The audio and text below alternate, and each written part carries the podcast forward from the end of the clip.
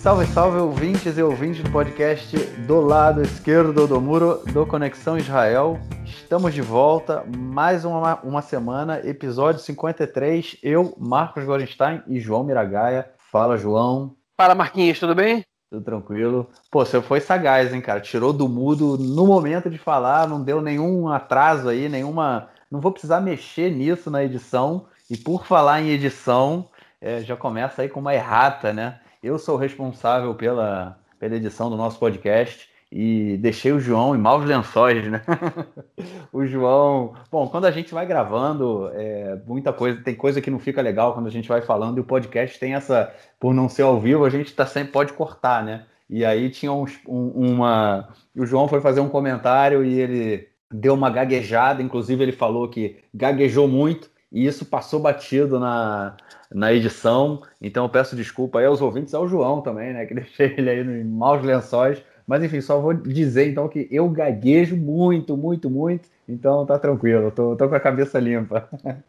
Mas é isso. Não, que isso, nosso, nosso podcast, para quem não sabe, é totalmente amador do ponto de vista organizacional. A gente aqui, o Marquinhos edita, a gente grava junto, a gente vai fazer divulgação nas redes sociais, então é, é, enfim, erros acontecem. Quase um ano, essa é a primeira vez que a gente falhou dessa vez assim, então tá nem tá nem perdoado, normal acontecer mesmo. Bola para tá frente. Bonito, tá bonito, é isso aí. Show. Vamos então, é, a gente está nesse período aí de férias, né? Férias, festas, é, é, como é que chama? Quarentena, lockdown. Eu não sei mais em que período a gente está. Eu sei que a gente está com corona e é o corona que segue, que lida, que, que, que dá a linha, né, da, da nossa vida hoje em dia. E a gente, como ouvinte sabe, ouviu no episódio passado. Quem não ouviu já deve estar sabendo. Quem não está sabendo vai saber agora. A gente já está há uma semana já num segundo lockdown. Israel foi o segundo país, o primeiro país do mundo a entrar no segundo lockdown. Um lockdown diferente né, do que a gente teve aí no, no início do ano, em março, abril.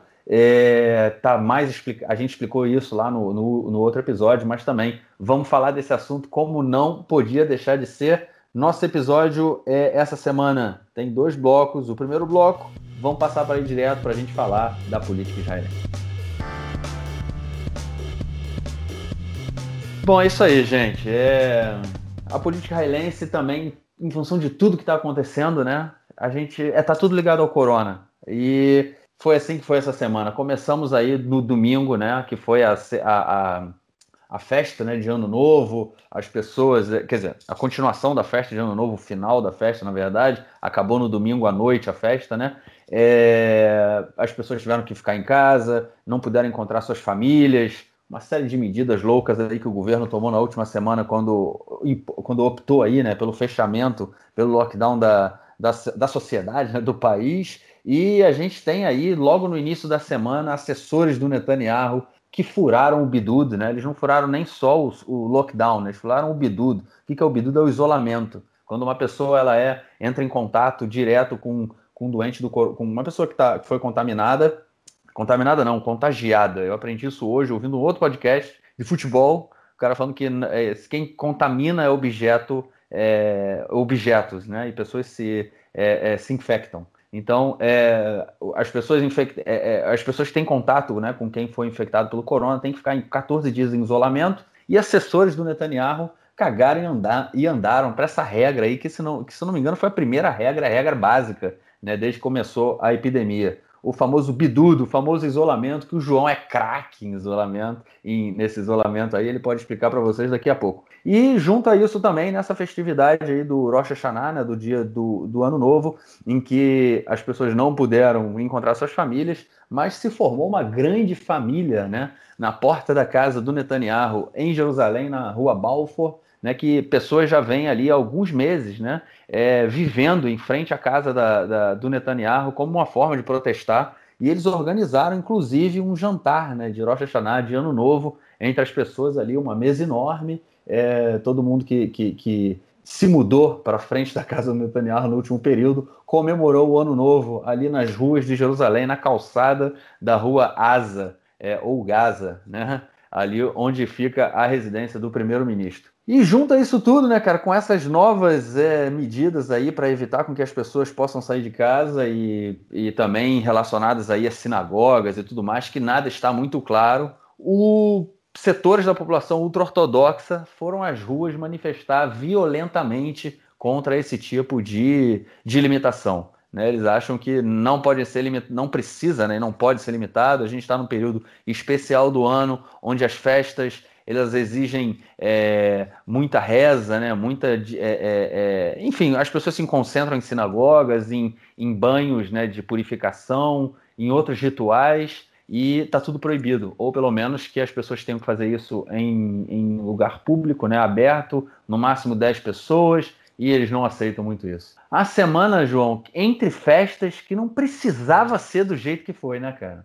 É, não precisava disso. Esse foi o início de uma semana que terminou agora, né? A gente está gravando novamente quinta-feira de noite, mais conturbada que sei lá o que, não sei nem o que dá para dizer, né? A gente terminou o Hag, terminou a festa de Rosh Hashanah, né? E, enfim, teve já direto das festas, tiveram as manifestações, no fim das festas teve manifestações, né? No domingo à noite aconteceu toda essa, toda essa bagunça que se descreveu, né? É, e na verdade não precisava de nada disso. Agora, algumas coisas que aconteceram foram premeditadas e outras, é, acho que um pouco menos, né? A manifestação dos ultra-ortodoxos, por exemplo, que reuniu algumas dezenas de pessoas em Bnei Brak, é, era esperado, mas não foi uma manifestação de massas, né? O fato deles terem queimado uma lata de lixo e chamado os, os, os é, policiais nazistas né? é, não, é um, não é um fato novo. E agora não dá para você dizer que é todo o setor que se comportou assim e tal. Eles estão contrários ao fechamento, porque eles estão contrários à limitação na, nas sinagogas, nas festas.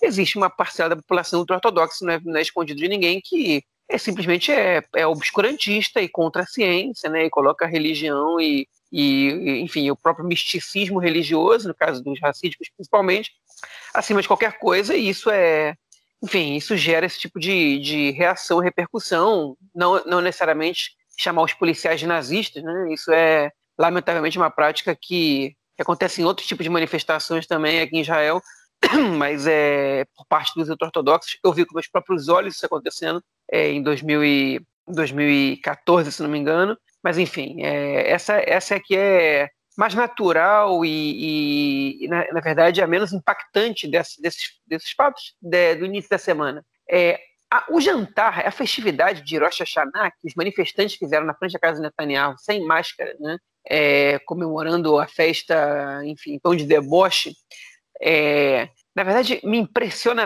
É, é uma. É, é, na verdade, totalmente, além de desnecessário, né? é, é, totalmente estúpida essa ideia, porque cria uma rejeição às manifestações anti-Netanyahu, né? É, soa de uma arrogância, eles, foi uma cena teatral, é, como se fosse um banquete de Rosh Hashanah, enfim.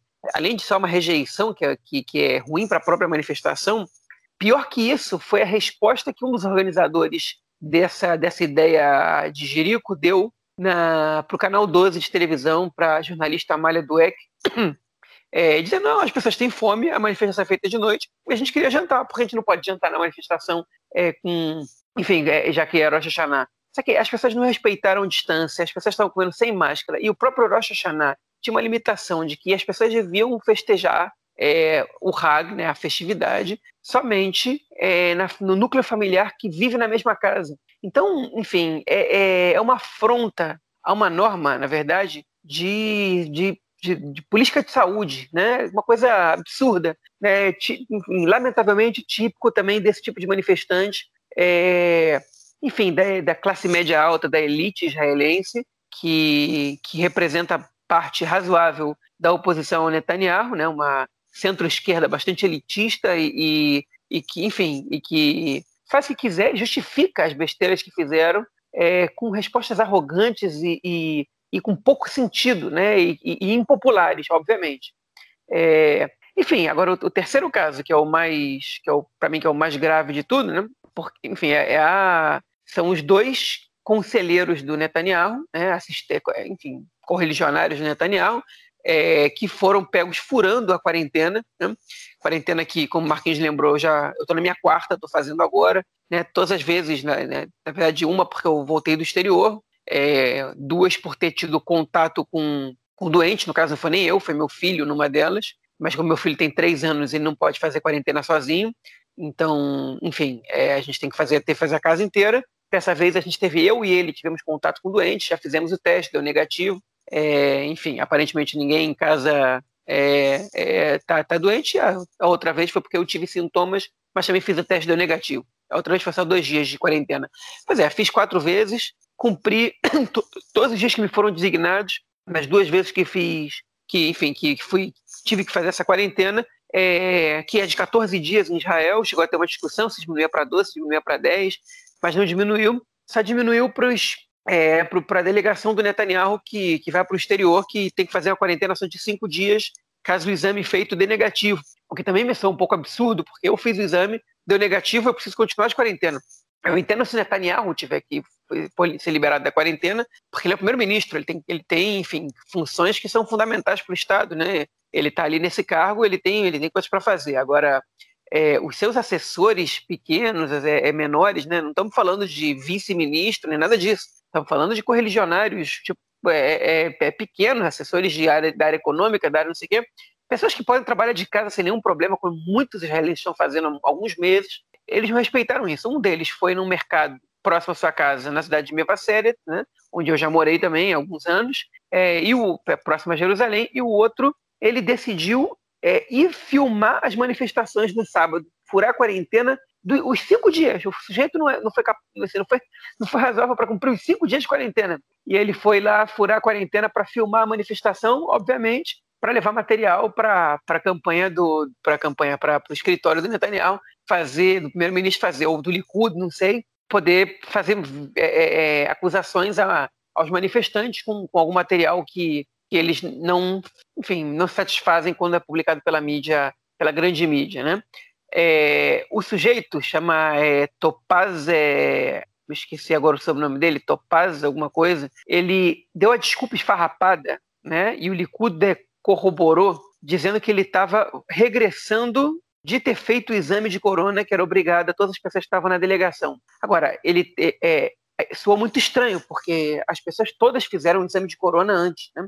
É, é, que voltaram antes de entrar a festividade, até para poder saber se iam poder ser liberados depois do quinto dia. E ele porque o exame demora mais ou menos entre 24 e 48 horas para ter resultado, às vezes está demorando até mais, porque tem sido feito muitos exames no país. E, enfim, então é muito estranho que ele tenha feito esse exame depois de todo mundo, e principalmente logo depois de terminar a festividade, que é o domingo à noite, né? As festas judaicas terminam, é, começam e terminam ao anoitecer, né? Então, enfim, aí a jornalista é, Noah Landau, do Aretz, escreveu que não é verdade essa história, porque ele tinha feito o teste da corona no mesmo dia que ela. É, e não tinha nenhuma razão para ele estar tá, tá tendo fazer outra, uma contraprova, porque, porque só o primeiro-ministro e, as pessoas mais importantes fazem a contraprova, e que ela estava em quarentena, igual todo mundo, que, que, enfim, que essa tinha sido a orientação clara. E, e aí, enfim, o jornalismo foi atrás da, da residência dele, viu ele, onde ele morava, onde ele tinha que fazer o teste, e não era o caminho. é, claramente, ele, tá, ele furou a quarentena para filmar ali. Enfim, foi denunciado, provavelmente vai ter que pagar uma multa, se não me engano, de 3 mil shekels, que hoje em dia está dando na faixa dos 4.500 reais, né? É, por ter furado a quarentena, mas o mais vergonhoso disso não é nem a desculpa esfarrapada, é o Likud é, é, justificando, o Likud e o escritório do primeiro-ministro, justificando o furo da quarentena dele com mentira, né? Menti com mentiras, com, com, com informações falsas. Né? Isso só não é, não, não é muito revoltante, muito surpreendente, porque não é a primeira vez que acontece. Então, é, enfim, pelo menos o, o público ultra-ortodoxo, é a isso que eu me refiro quando eu disse que é o mais previsível e, e menos impactante. O público ultra-ortodoxo essa parcela que se manifestou em Bnei Brak de maneira desagradável, violenta e, e etc., pelo menos eles assumem o que fazem.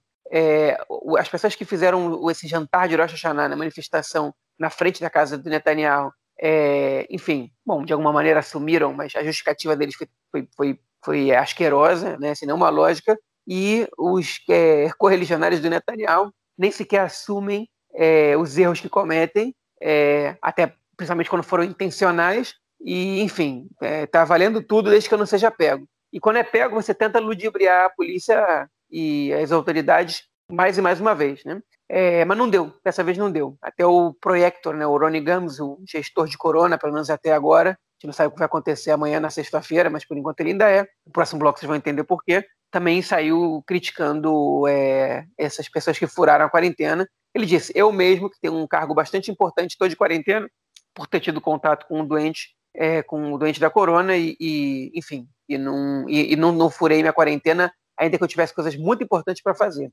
É, e só um adendo a Casa Branca anunciou que uma das pessoas que participou é, da cerimônia é, dos tratados de normalização com os Emirados Árabes Unidos e o Bahrein é, era portador do vírus, estava né, tava, é, infectado. Então, é mais uma razão. Ah, na verdade, a quarentena não é só pelo fato de terem voltado do exterior, mas também porque no mesmo evento que eles estavam presentes, tinha uma pessoa infectada pelo coronavírus. É, o que me chamou a atenção aí nesse, nessa coisa que você falou do jantar foi exatamente isso, cara. É, na hora que eu vi na televisão, era o que me chamou a atenção foi, ué, uma galera sentado na mesa, é, um do lado do outro e todo mundo sem máscara, né? Todo mundo, não tinha nenhuma pessoa ali com máscara, nem no queixo o cara botou a máscara, não tinha máscara. E foi a primeira coisa que me chamou a atenção. E é interessante, né, justamente nesse período em que o governo é, e o Likud né, tentam desqualificar as as manifestações de, todo, de toda forma e impedir a realização das manifestações, né? A gente vai falar disso já. É, é, as pessoas que são assim organizadoras ou pelo menos estão no núcleo central ali da, da organização das manifestações dão um furo desse, né, cara? Dão uma demonstração dessa e aí você, como você mesmo falou, a arrogância aí de, de tentar dizer que pode, que é assim, que é assado, enfim, pisou na bola e é um gol contra, né? Não, não, foi, não foi uma boa, uma boa tirada. Mas é isso. Vamos então para o nosso segundo bloco, onde a gente vai falar sobre o quê? Sobre o corona. Não tinha como deixar de ser. Vamos que vamos.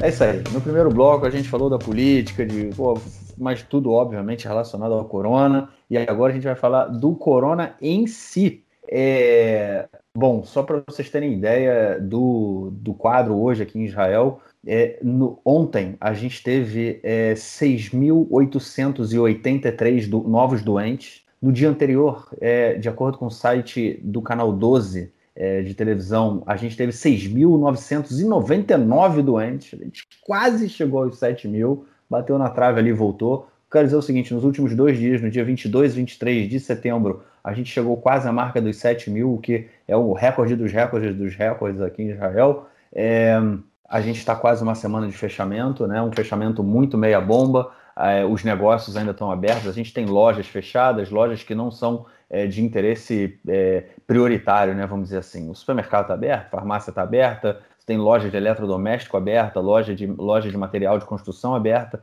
mas loja de roupa, loja de esporte, academia, é, é, que mais? É, ensino, né? Sistema educacional também está todo fechado. É, mas as pessoas estão saindo para trabalhar, tem movimento na rua, enfim. E o que aconteceu é que desde o início da semana a gente tem toda essa discussão em cima do fechamento, né? Do, do não do fechamento que a gente já está vivendo aqui há uma semana, mas do, do aprofundamento do fechamento do lockdown para que ele seja mais fechado aí, mais é, é, apertado e ninguém possa sair de casa nos próximos dias. Isso aconteceu, ou na verdade, isso vai acontecer a partir de amanhã, duas horas da tarde. A gente entra num fechamento total, onde é, a gente volta aos níveis de praticamente aos níveis de fechamento que, for, que a gente viu em março, é, com todo o setor privado tendo que fechar, tendo que parar seu, funcionamento, a não ser, obviamente, que seja é, é um, um, trabalho aí essencial, né?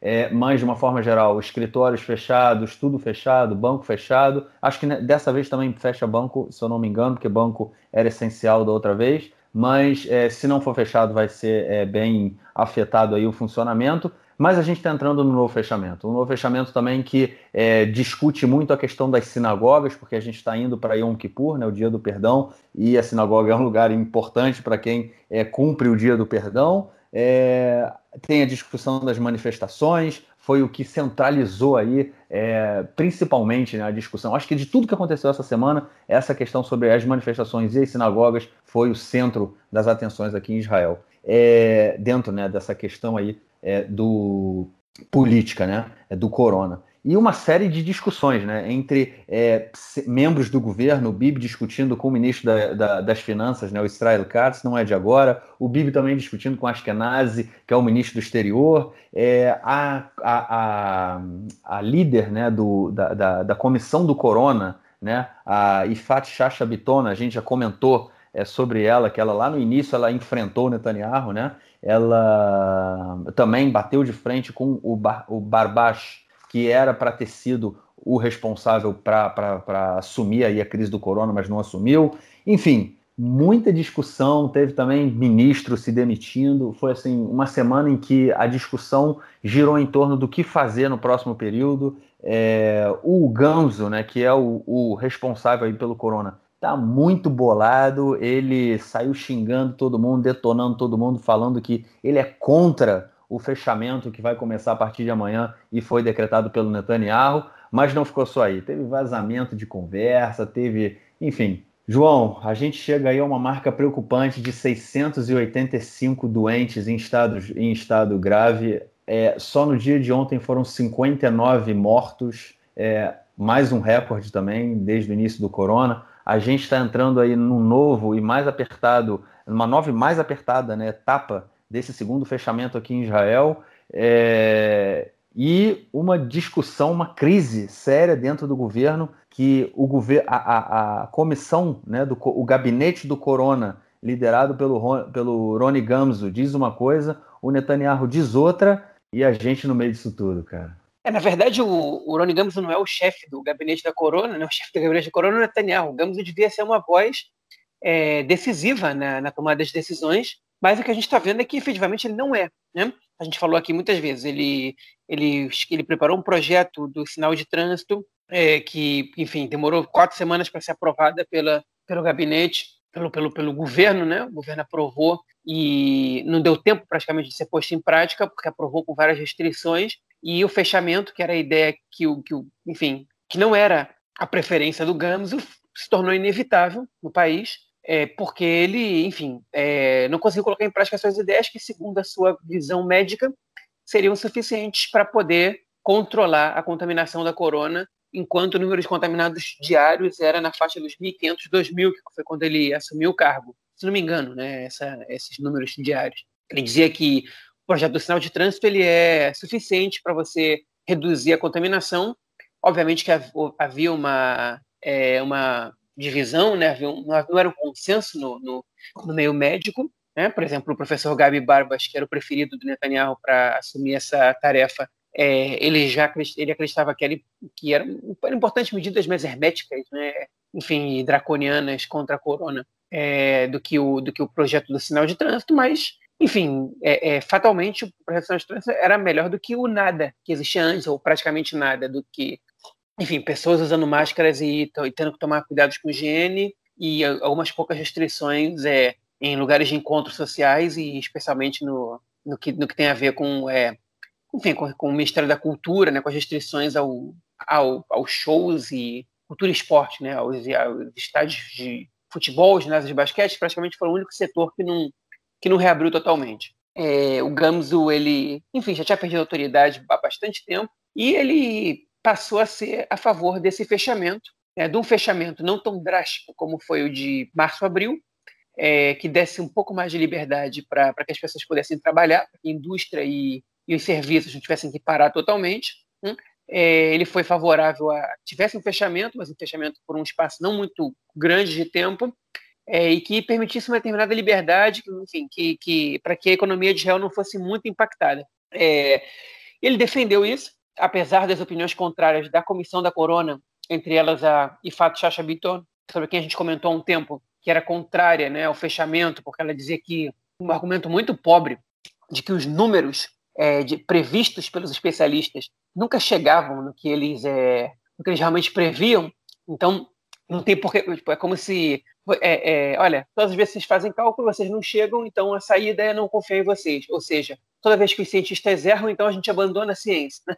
É uma coisa meio absurda, ela não ela, obviamente ela não se baseou só nisso, ela também consultou e levou para a Comissão da Corona vários profissionais, né? Segundo o Gabi Barbas, em discussão com ela na quarta-feira, nessa quarta-feira, no, no, programa no, de jornal do Canal 12, né, no, no noticiário televisivo, a maioria das pessoas que ela levou são pessoas que ele talvez pudesse chamar de negacionistas da corona. Né? Ele falou: olha, eu, eu, reconheço, você consultou profissionais, você fez um trabalho, só que você chamou os profissionais errados, você não chamou, você não chamou os profissionais de consenso. Você chamou, eu não quero, ela, ele falou, não quero chamar de negacionistas da corona, mas eles não estão muito longe disso, porque eles apoiam medidas que estão distantes do consenso médico.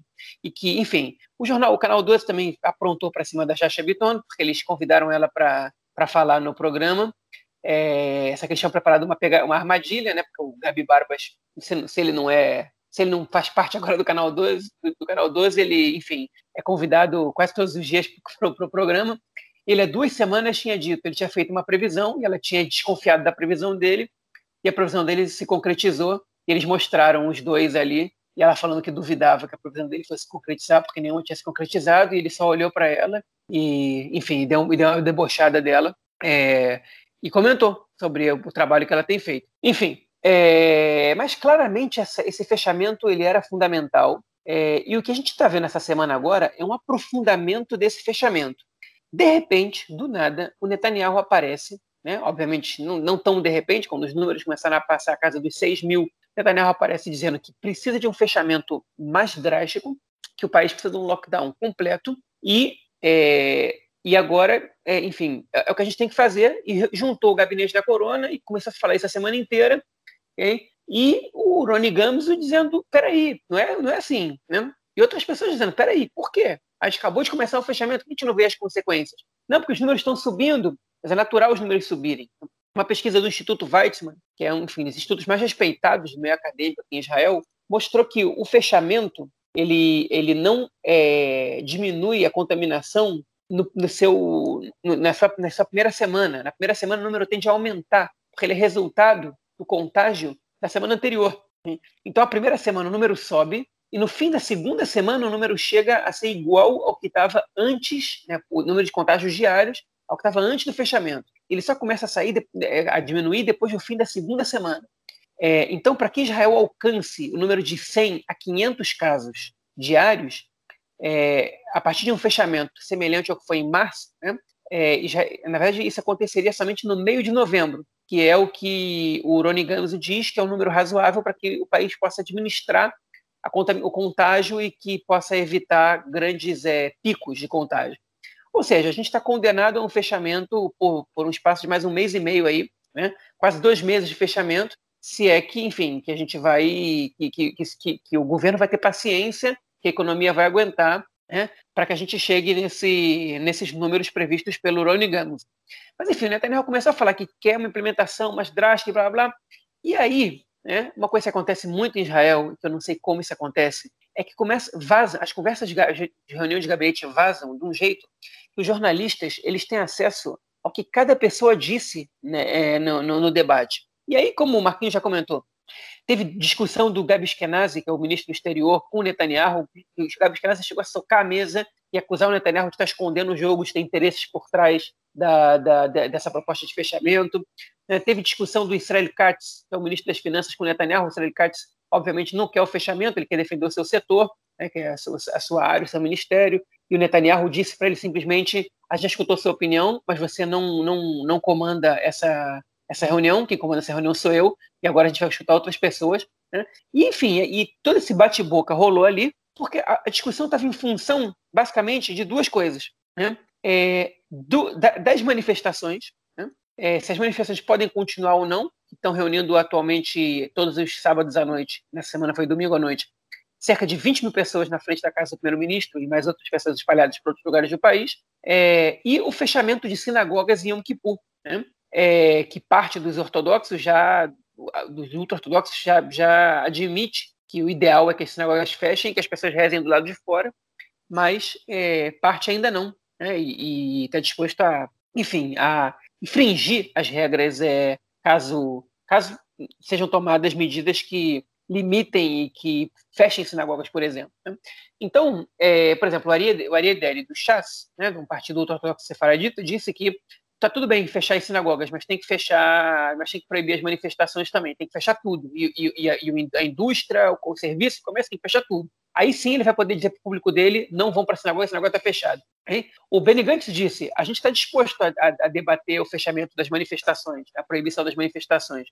Mas, para isso, você tem que prometer que você vai fechar as sinagogas. Né? Enfim, e aparentemente o Netanyahu e o Carol Lavan, o Azul e Branco, tinham feito um acordo que ia ser fechado tudo, tudo, tudo, e que o Azul e Branco ia apoiar uma medida do, do Likud de, de fazer uma alteração na lei da corona, que é uma lei aprovada que dá ao governo é, o, o, poder de tomar decisões sem consultar a Knesset, é, enfim, quando, quando for decretado o estado de, de emergência de saúde. E nessa lei, é, eles queriam acrescentar um tópico é, dando, dando ao governo o direito de limitar e proibir manifestações, o que é um perigo para a democracia, quando o governo diz quando vai poder ter manifestações contra si próprio e quando não. Né? Essa, atualmente, essa, quem diz se vai poder ter manifestação ou não é a justiça, não é o governo. Enfim, o Azul e Branco disse, a gente, a gente apoia se vocês fecharem todas as sinagogas. Enfim, a gente vê que a discussão sobre os negócios, sobre a indústria, sobre a economia israelense, né, que já, enfim, só essa semana teve 120 mil novos desempregados, o que é um número altíssimo se você considerar que a população total de Israel é de 9 milhões de pessoas, mais ou menos, sem contar crianças aposentadas. Isso é um número altíssimo. E a discussão está passando longe disso. Né? Parecia que tá, um lado. Só, só, só um cortezinho, a gente está com pouco mais de 21% da população desempregada. Pois é, entre o desemprego e o halat, né, que são é, as férias não, é, férias não, não remuneradas, mas que o Estado banca parcialmente o salário. Acho que ninguém sabe se quem está de halat vai, vai voltar para o trabalho ou não, depois dessa. É, depois que, que, enfim, que, acaba, que expirar o tempo que o Estado paga essa, esse benefício, né? Que é uma, é uma ação para ajudar as empresas a, a não demitir. Mas, enfim, então, é, esse debate foi imenso ali dentro mas parece que pouca gente ali queria falar sobre economia. E aí vem a parte mais absurda, né? É, parece, aparentemente, segundo o que as fontes têm relatado aos jornalistas de todos os meios de comunicação, pelo menos os principais, é que chegou um momento que o Netanyahu ele tirou da sala do gabinete todos os profissionais. O único profissional que ficou ali foi o Uroni Gams. Todos os profissionais saíram dali e quem tomou adesão foram os políticos. Okay? É, ou seja, a gente já escutou tudo e agora a gente pode tomar decisão ou não importa se escutou tudo ou não, tem que tomar decisão. E parece né, que no dia seguinte, quando a discussão foi retomada, porque a decisão não foi tomada exatamente, um dos, dos representantes do Ministério das Finanças, ele disse, é, olha, vocês, vocês, têm, vocês têm noção de quando vocês falam de fechar tudo, vocês estão falando de fechar fábricas como a Rafael, que é uma indústria bélica, armamentícia Israel muito, muito grande, importante, é que faz o equipamento brasileiro, que é o domo de ferro, que é essa, esse equipamento que, que intercepta foguetes é, de curto alcance jogados pelo, pelo Hamas e pelo Hezbollah, né, ou a Intel, as, as, as, as, filiais da Intel em Israel, que são é, duas delas são das principais do mundo, são das maiores do mundo, né, filiais, as mais importantes do mundo, filiais da Intel, enfim. E eles falavam, não, a gente não sabia disso. A gente, peraí, então vamos parar a reunião e vocês trazem esses, esses números para a gente para a gente poder tomar a decisão baseado nisso. E aí eles puderam tomar a decisão tendo um pouco mais de ideia do que era a paralisação da economia. Né? Keren Martiano, que é uma jornalista econômica do, do Canal 12, disse que o que aconteceu, na verdade, é que o gabinete mostrou não ter nenhum conhecimento sobre, sobre o impacto que esse fechamento total vai ter na economia, na economia israelense. Nenhum conhecimento. É, e se o gabinete não tem, claramente o governo não tem um plano para isso. Porque se você tem conhecimento, o Ministério das Finanças, ele, o Ministério da, da, da Indústria e do Comércio, ele tem ações para tomar, né, esses dois ministérios, é, o Ministério do Bem-Estar Social, para poder evitar é, é, desastres, grandes desastres, catástrofes na economia, na economia do país. Um relatório da OCDE, é, divulgado essa semana, disse que Israel, é, se, se, começar depois desse fechamento a recuperar essa economia normal, a economia começar a andar normalmente, só vai atingir os números econômicos que tinha antes da, da, da pandemia no final de 2021. Né? E parece que o gabinete não tem a menor noção disso. Okay? E quem tem noção disso deveria ter é o primeiro-ministro Netanyahu. E aí vem a cereja do bolo, que é a parte mais absurda de tudo. O Netanyahu está defendendo o fechamento completo há alguns dias, né? E ele conseguiu, pelo jeito, convencer todo mundo a, a que essa é a melhor decisão a ser tomada. Okay? O que aconteceu é que os relatos da reunião foram que o Netanyahu ele chegou lá, ele chegou na reunião disposto a desistir de quase tudo do fechamento completo. Ele estava disposto a flexibilizar a indústria, a flexibilizar a abertura de lojas de serviço que prestam serviço, enfim, do setor terciário, comércio, restaurantes não, mas comércio sim. estava disposto a flexibilizar o número de, de pessoas que possam ir numa sinagoga, e realmente flexibilizaram no dia de Yom Kippur. As sinagogas vão ficar abertas, embora a recomendação seja que as pessoas rezem em números pequenos, mantendo a distância ao ar livre, o que vai ser um grande problema, porque está previsto para chegar no domingo, e o Kippur é na segunda, está previsto para chegar no domingo, é, uma forte onda de calor, né, que vai fazer com que seja muito difícil jejuar e ficar ao ar livre, fora do ar-condicionado. Essas ondas de calor no fim do verão aqui né, é, são bastante complicadas, a gente viveu isso o mês de setembro quase inteiro, final de agosto também, enfim. É, mas, enfim, ele estava ele tava disposto a flexibilizar tudo, fechando esse parênteses, a flexibilizar tudo. É, foi quando disseram para ele: olha, é, primeiro-ministro, é o seguinte, a lei diz que é, a gente não pode tocar na questão das manifestações se, é, se a gente flexibilizar é, a economia e, e, e as sinagogas. Ou você fecha tudo, ou você flexibiliza tudo. E, de repente, o Netanyahu mudou de posição, começou a querer fechar tudo. Hein? Ou seja, claramente, o que é uma coisa espantosa, o primeiro-ministro está atuando para proibir manifestações contra o, a sua gestão do país. Né? Claramente. E isso é uma coisa é, que não cabe em nenhuma democracia no mundo. Que o chefe de governo limite manifestações contra o seu governo. Isso não existe em democracias. Isso existe em ditadura. É, e, e, o Netanyahu, obviamente, que ele diz que não, Okay? Mas parece que essa, é, enfim, outra vez eu digo, não, não é, é teoria da conspiração que eu estou dizendo. Todos os jornalistas que cobrem política descreveram a mesma coisa, praticamente todos, não todos, praticamente todos. Os que não descreveram isso, não negaram isso. E hoje, na quinta-feira, o Rony Gamzo né, é, disse para um, um repórter do canal 3, do canal 13 de televisão, que ele teve que tomar remédio pra, contra náuseas porque a reunião que ele teve foi uma das coisas mais absurdas que ele já tinha visto na vida, é, que o Netanyahu tra trabalhava e tomava todas as decisões, tinha um determinado momento na reunião, que, é, o que, o, que era, era nítido e claro que o que o Netanyahu queria era só limitar as manifestações, não importa o que isso fosse afetar na saúde pública e na economia israelense. Ou seja, o, o, próprio gestor que ele colocou de corona para tomar as decisões, que, ó, que, a gente tem que abrir esse parênteses, tá, é contrário a esse aprofundamento do, do, fechamento. Ele diz que isso não vai mudar o, o, número de casos por dia, mas que vai destruir a economia. Né? Enfim, ele que fez reuniões com todos os setores e que preparou o plano, ele disse que se sentiu traído, porque ele está lá para dar as orientações, ele não foi respeitado a primeira vez, na segunda vez ele tinha sido e passaram por cima dele sem escutá-lo. O Netanyahu disse para ele: Eu já tomei muitas decisões que eu tive que, que, que, eu, que eu discordei dos profissionais e estou aí. E ele repetiu isso hoje no pronunciamento público que fez, que no final das contas a imprensa, os profissionais e as manifestações, blá blá blá, dizem uma coisa, que ele tomou outras decisões e que, e que ele está certo, e que ele está sempre certo. Né? Basicamente, essa foi a conclusão da, da, do pronunciamento público dele. Mas o mais absurdo é, é que por trás dos panos o que ele está fazendo, e, e, já não é segredo para ninguém, só para as pessoas que não querem acreditar, o que ele está faz, tá fazendo é que ele está trabalhando é, para fechar as manifestações contra si. Agora eu quero dizer uma coisa que é a minha opinião para poder encerrar minha fala agora. Eu sou a favor de que as manifestações sejam restritas, se não é, limitadas ou, ou, proibidas por um espaço de tempo. Mas está havendo um grave estado de, de, de contaminação, de contágio é, é em Israel. A gente tem 7 mil casos por dia é comparável a 160 mil casos por dia no Brasil. Acho que o dia que o Brasil teve mais casos, não chegou à metade disso. Okay? É um absurdo a quantidade de casos de contaminados por dia em Israel, de contagiados por dia. Né?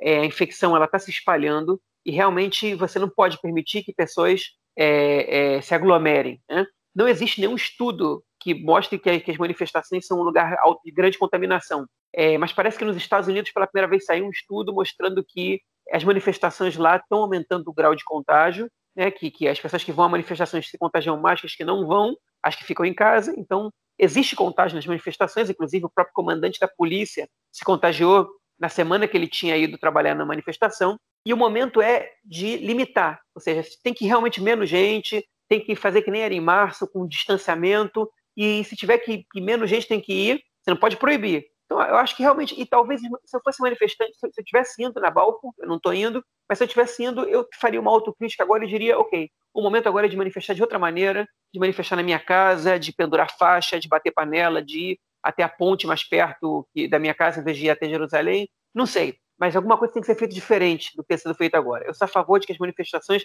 elas diminuam, é, e eu acho que essa devia ser a posição é, da justiça israelense. mas essa não foi. Okay? E o governo ele não deveria ter o direito de intervir no direito à manifestação, principalmente se é contra si próprio. Então existe uma diferença que o governo jogar, ah, mas como é que eu vou dizer para as sinagogas, para os religiosos que eles não podem ir para a sinagoga quando eles veem 20 mil pessoas é, é, se manifestando é, é, enfim, em Jerusalém, na frente da casa do primeiro-ministro, residência oficial? E a resposta é muito clara, okay? ou as respostas são muito claras, né? desde o ponto de vista técnico até o ponto de vista de, de, de valores, de moral, de ética. Né? É, do ponto de vista técnico, a sinagoga é um lugar fechado, as manifestações são em lugares abertos. Então, é, você pode, enfim, as pessoas elas não estão proibidas de rezar em lugares abertos. Né? É, é isso, isso já, já, é uma resposta bastante razoável. Do ponto de vista ético, rezar em Yom Kippur, por mais que Israel seja o estado dos judeus e, e o único estado no mundo de maioria judaica e que onde os judeus deveriam ter é, o livre direito à expressão de seu judaísmo, embora isso não aconteça exatamente com todas as correntes, mas esse é outro papo. É, num momento de grave, é, uma pandemia grave, de contágio grave que nem esse, de, calamidade pública de saúde, né, o Estado ele tem que tomar decisões que comprometam é, é, e que limitem o número de pessoas que rezam. Isso não afeta a democracia, isso afeta a vida das pessoas, afeta o número de contagiados. E parte grande da população ortodoxa já entendeu isso, já está convocando as pessoas a não irem nesse negócio. É, agora, manifestação contra o governo não é uma questão privada, não é uma escolha individual é, se, eu, se, eu, se eu quero rezar ou não quero rezar. Manifestação contra a política do governo é, é um direito democrático. Ninguém está proibindo ninguém de rezar. Você proibiram as pessoas de irem em lugares fechados e se aglomerarem. A manifestação contra o governo é a manifestação pela, que o Estado democrático de direito ele deve dar aos seus cidadãos. Se o Estado, se o governo corta esse direito de livre manifestação, ele está atacando a democracia. Então eu digo, limitar não é problema, mas o fórum competente para limitar esse tipo de coisa não pode ser o próprio governo. A justiça existe para isso. Mas o governo não se importa e o Azul e Branco cumpre um triste papel, que é o de votar a favor da lei da corona que está sendo votada hoje na Knesset, é, dessa, de que o governo possa limitar e restringir o direito à manifestação. Bom, o meu comentário sobre esse tema aí é um comentário meio desabafo, porque você acabou tocando em alguns pontos aí que eu queria falar, mas é só para pegar o, o, exemplo mesmo. É, e começa bem no início da sua fala, quando é, quando é colocada essa coisa, por que é, é, tornar o lockdown agora mais, né, mais fechado? É, realmente, a gente começou outro lockdown há uma semana atrás, não tem resultado ainda, a gente não tem como ver o resultado. Né? Por que já tomar essa medida? E pelo que o Netanyahu falou agora, vão ser duas semanas de lockdown, né, desse lockdown fechado aí, depois eles vão avaliar a situação, como foi acabado de dizer, pode ser que no final de duas semanas a gente esteja aí pelo menos com os mesmos números que a gente tem hoje, né? Porque o que a gente teve até agora não foi um lockdown, foi um fechamento parcial da economia, é, mas as pessoas ainda com, com trânsito livre aí para grande parte dos locais. E agora gente, o governo tenta implementar essas medidas com o único objetivo aí, como vem falando, como o João falou, é, falou e, e, mostrou, né, que, que é o, tem sido consenso, pelo menos o quase consenso aí na mídia israelense, de que as, as decisões do Netanyahu têm sido decisões meramente políticas, pela sua sobrevivência política, é, pela é, pelo julgamento que ele está que ele tá enfrentando, enfim, é, a gente está aí realmente muito próximo do abismo, se é que a gente já não está caindo no abismo, já tem hospital é, negando doentes, novos doentes, porque já está lotado, o hospital de Haifa já montou novamente é, o, uma, um, todo um setor né, no, no estacionamento para tratar novos doentes de corona, enfim, a gente pode chegar ao que a gente vem falando aí desde, o, desde fevereiro, março, ao fechamento, ao ao, a, como é chama isso? A sufocar completamente ao, o, o sistema é, de saúde do país. E aí a gente passa a ter um problema muito sério, basicamente o que aconteceu na Itália também nesses meses aí de março, abril, né, início de maio. E, enfim, é, uma, é um governo que a preocupação dele, não, a, a, pelo menos de parte do governo, né, porque é um governo tão errado aí que a gente não sabe quem é quem, mas é, é o, o Netanyahu está preocupado com a sua sobrevivência política, tomando decisões políticas E tudo isso porque também a gente viu essa semana e foi a, gente comentou, esqueceu de comentar aí, saíram pesquisas novas de pesquisas eleitorais novas em que mostram que o Netanyahu está perdendo muito voto. Ele ainda lidera a pesquisa de intenções de voto, né? É, mas ele está perdendo a liderança e quanto mais a crise se agravar e as manifestações aumentarem, a crise econômica, a crise de saúde e os religiosos, ultra-religiosos que é, também não não estão gostando da postura do Netanyahu, ele tende a diminuir mais né, na, nas próximas pesquisas é, e, e ele não quer isso né, porque realmente ele está entrando aí numa linha muito, numa faixa muito perigosa. Ele já entendeu que o corona, que a crise do corona não vai acabar daqui a seis meses, vai continuar ainda por um período. Hoje mesmo na televisão ele falou sobre a vacina e tudo mais, mas enfim, a gente está aí com um problema sério. E, João, você quer passar aí uns números aí dessa, dessa pesquisa eleitoral que saiu? Porque acho que isso dá um pano, dá, dá para o nosso ouvinte um pano de fundo bem legal para entender é, parte dessas decisões do Netanyahu também, né? porque realmente a, a cadeira dele pode estar começando a balançar. Vou dar sim. Na semana passada, o Canal 13 já tinha dado uma pesquisa que dava 22 cadeiras para o partido Yamina, do Naftali Bennett, né? É, contra 29 do Likud, que é a primeira vez que caía dos 30, é, que já mostra uma ameaça grande, principalmente porque é de um partido também de direita. Né? É, a ameaça, o que faz com que parte dos eleitores do Netanyahu eles não tenham tanto problema de mudar de lado, já que eles não têm, enfim, não é uma, não é uma questão se está entre esquerda e direita, se está entre direita e mais direita. Né? Então, é, é, é, mais perigoso para o Likud e para o Netanyahu essa, essa, essa, enfim, que seu principal adversário também seja da direita. É, e essa semana o canal é, 12 né, é, divulgou uma pesquisa que, que, na verdade, dentro da margem de erro, reproduzia bastante essa, essa situação. 29 cadeiras para o Likud e 21 para o Yamina. Né? O partido Yeshatid do Yair Lapid caiu para 17 né, na, na, pesquisa do canal 12 para 16 na pesquisa do canal 13. Ou seja, já perdeu o protagonismo e aí Lapid, por isso que também hoje ele pediu um pronunciamento público como líder da oposição entre o pronunciamento do Benny Gantz, que é a primeira vez que falou para todo mundo é, nessa crise da corona, e o pronunciamento do Netanyahu, e aí Lapid falou no meio, é, enfim, para mostrar que outros países não tiveram que fazer o mesmo que Israel, blá, blá. Mas, enfim, ele está tentando recuperar um protagonismo que ele perdeu. Enquanto isso, o Bennett estava sentado no canal 12, no, no jornal, o principal jornal é, de televisivo do país para telejornal para enfim da entrevista, né? Então é dá para ver bem quem são os principais personagens do país hoje. Só que o canal 12 fez um cenário incluindo a Chacha Bitton, aí a ele Chacha Bitton, que é a presidente da comissão da Corona, caso ela criasse um partido, né? Que como, como, seria o resultado das eleições? E aí é, vem um resultado surpreendente, que é que o Likud cairia para 26 cadeiras, né? o Yamina cairia para 19, ou seja, o Likud perderia três, o Yamina perderia duas, o Yeshatid para 16, ou seja, perderia uma, né? e o partido da Chacha Biton teria oito cadeiras, as outras iriam em função de voto, se não me engano, do azul e branco, que também cairia, é, não sei se o Israel Nossa Casa do Lieberman, não lembro exatamente qual outro partido. Ou seja, caso ela crie um partido, enfim, a gente não sabe como é que vai ser esse cenário, tal, quando tiver eleições tudo muda, outros personagens provavelmente vão entrar no jogo e tal, mas ele poderia cair para 26 cadeiras, com uma outra divisão dentro da direita. É, então, o Netanyahu está preocupado. Ele deu declarações que foram muito criticadas. Hoje ele estava mais seguro na declaração que ele deu. É, disse que o objetivo era criar uma grande união nacional nesse momento e que todo mundo estivesse junto, mas não parou de criticar e de detonar a oposição e os manifestantes. Né? É, ou seja, ele, enfim, pediu para as pessoas paz e, e, depois detonou todo mundo e criou mais divisão interna na, na, na, sociedade, porque ele diz que ele se abastece, ele sabe que sem isso ele não, ele não tem força política, ele vive é, dessa, dessas rupturas sociais e políticas, enfim, isso e ele está precisando apelar cada vez mais. Né? Se tiver que fechar a manifestação, ele fecha. Mas já que você pediu essa das pesquisas, eu vou mostrar uma outra pesquisa que saiu também no canal 12, junto dessa, né?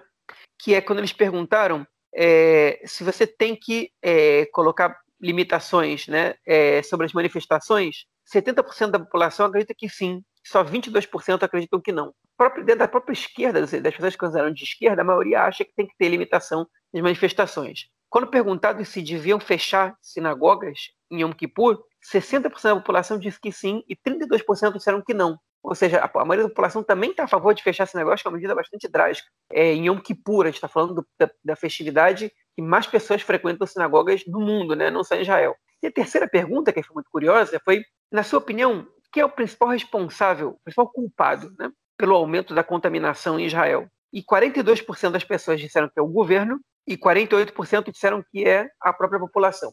Aí o Amit Segal, que é o, enfim, o, o, é, comentarista político do Canal 12, né, ele interpretou isso dizendo que a população tem noção de que eles são responsáveis, é, o governo é que tem menos, né, porque estão culpando o outro, o governo e os políticos, né. Então, é, enfim, a população ela tem essa responsabilidade, entende que tem que fazer uma autocrítica. Mas eu não vejo isso. Eu não, eu não conheço uma pessoa que se, que se diz responsável aqui em Israel pela, pela contaminação. Eu conheço muita gente que culpa setores da sociedade. Os ultra-ortodoxos são responsáveis, os árabes são responsáveis, os manifestantes são responsáveis. Ou seja, culpar a, a população é, é muito fácil, porque você não necessariamente está se culpando. Culpar o governo é a crítica mais direcionada. O governo não fez o suficiente. Então eu acho que essa pergunta ela foi mal formulada. Né?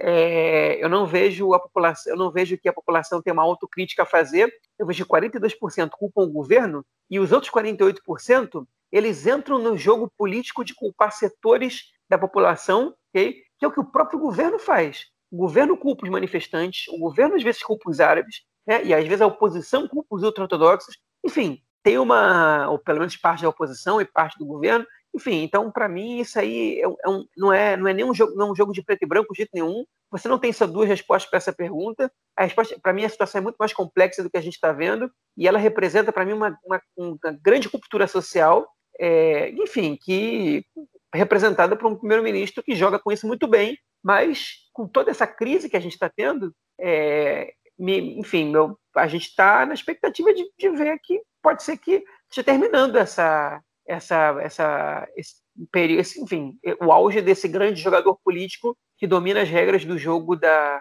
da, do, do caos, enfim, não do caos, mas do conflito e da divisão social do país tão bem quanto o Netanyahu. Talvez a gente esteja vivenciando aqui os últimos dias dele, ou talvez não, talvez ele seja um jogador melhor ainda do que a gente pensa e consiga é, reverter isso. Eu digo que talvez seja um jogador melhor porque, assim, para mim não resta dúvidas que gestor, que um bom governante é, que um estadista ele não é. Ele não é. Nunca foi e mais do que nunca agora ele não está sendo. Ele está preocupado com os seus próprios interesses, que são permanecer no poder e escapar do, do, do, do seu, enfim, de uma condenação na justiça. Para quem isso não está claro ainda, né, é, lamentavelmente está comprando as mentiras que o Likud está espalhando por aí, porque você não precisa ser de esquerda nem de direita para perceber uma coisa que é óbvia, que, enfim, que basicamente é, é, qualquer pessoa que acompanha a política, todos os, os comentaristas políticos e jornalistas e, e enfim, e, é, e, cientistas políticos do país, o, o grande consenso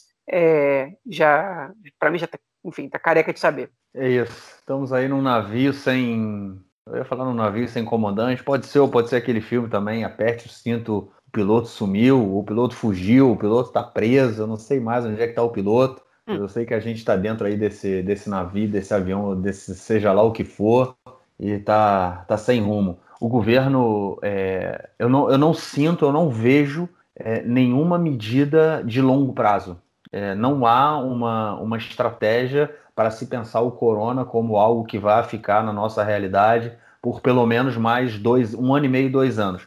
Porque a gente tem que pensar o seguinte: a gente já está aí há seis meses nessa história, um pouco mais. É, tem vários boatos aí sobre vacinas, né? No Brasil a gente vê muita coisa falando sobre vacinas, já está sendo testado, terceira, é, terceira fase, enfim. Mas a gente não sabe quando a vacina vai estar disponível e a gente não sabe, nós aqui em Israel também, não sabemos quando nós vamos ter disponibilidade, quando a vacina vai estar disponível para a gente, né? Primeiro tem a, a, vacina vai estar disponível para o mundo e também quando é que vai, a gente vai poder receber vacina. Então, é, é é um período longo e não há uma, um pensamento no governo de uma estratégia de se pensar o corona é, para algo que pelo menos aí vamos colocar mais dois anos, porque mesmo depois que todo mundo estiver, é, estiver vacinado, a gente ainda vai ter uma crise econômica é, para enfrentar que não vai ser fácil, né? Vão ser, vai, imagina só se a gente ficar mais um ano nessa história de abre, fecha, abre, fecha, abre, fecha, como é que a gente vai sair? É, como é que a economia, né? Não só de Israel, mas no mundo inteiro, como é que a gente vai sair disso aí? Então a gente está realmente sem uma, uma perspectiva de, de uma construção de uma política é, que seja pensada a longo prazo. É isso, cara. A gente tá indo pro buraco aí por causa de um, do cara que não larga o trono, não larga o osso e. E, e sei lá, amigo. É, é triste, é complicado pensar nesse futuro aqui no país. Bom, algo mais a acrescentar ou vamos passar para o comentário do Nelson Gordes? Vamos lá. Então vai, manda aí, Nelson. Meu caro Gorges, tem amigos do Conexão Israel do lado esquerdo do muro. Mandar um abraço para o João, que fez a conta do Netflix ainda quando ele morava na Argentina, ou seja, ele paga mais barato do que ele pagaria se tivesse feito em Israel. João aproveitando o Netflix da melhor maneira possível, principalmente no momento em que ele está de quarentena. Vamos aguardar até quando irá esse fechamento, esse lockdown novo aqui em Israel o que interfere nas competições esportivas. Né? Esse é, essa é a nossa grande expectativa. Na noite de domingo até a noite de segunda, o Yom Kippur, o dia do jejum, tudo para no país. Vamos ter depois a festa de Sukkot, mas na sequência voltam as competições esportivas. Vira e mexe tem um outro jogo que acaba sendo divulgado, jogos da Liga Leumit, da equivalente à Série B do futebol, o Apoio Ramat Gan teve uma vitória por 3 a 1 contra o Al-Qassem. Tivemos também no basquete uma vitória do Apoio Jerusalém contra o Apoio Eilat, mas são jogos isolados. Vamos seguir viagem. Um grande abraço. Show de bola. Valeu, Nelson. Obrigadão pela sua mensagem dessa semana e vamos ver o que vem pela frente. João, ficamos aqui ou algo mais a acrescentar? Não, ficamos aí mesmo. É fiquei só impressionado quando o Nelson falou que o, fa o famoso falafel de seis cheques lá de Bnei-Brak já estava custando 8, 9. Isso aí é preço de falafel normal, meu camarada. Isso já não tem mais vantagem nenhuma aí, não. Já não é mais barato, né? Mas enfim, outro que está fechado, né? É, tá, todos os restaurantes estão fechados, só estão abertos para takeaway, né? Para serviço de entrega e até isso estavam querendo proibir. Não sei se teve conclusão sobre essa sobre essa medida. Mas é isso aí. É, vamos ficar por aqui mesmo. Beleza. Então, uma continuação aí de um ano novo, né? Que todos possamos ser inscritos no livro da vida.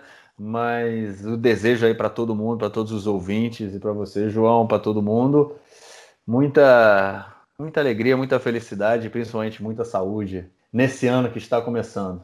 Vamos que vamos. Semana que vem a gente volta aí. É... Para quem jejua também, que tem um jejum calo, né? Um jejum tranquilo, que seja tranquilo. Para quem não jejua, vai que vai. É, não saiam de casa, mais uma vez, realmente a situação está tensa aqui em Israel. Vamos segurar a onda, vamos evitar é, para não, não contagiarmos ninguém. Valeu, galera. Grande abraço e a gente se vê na semana que vem. Abraço, Marca Matová para todo mundo. Tchau, tchau.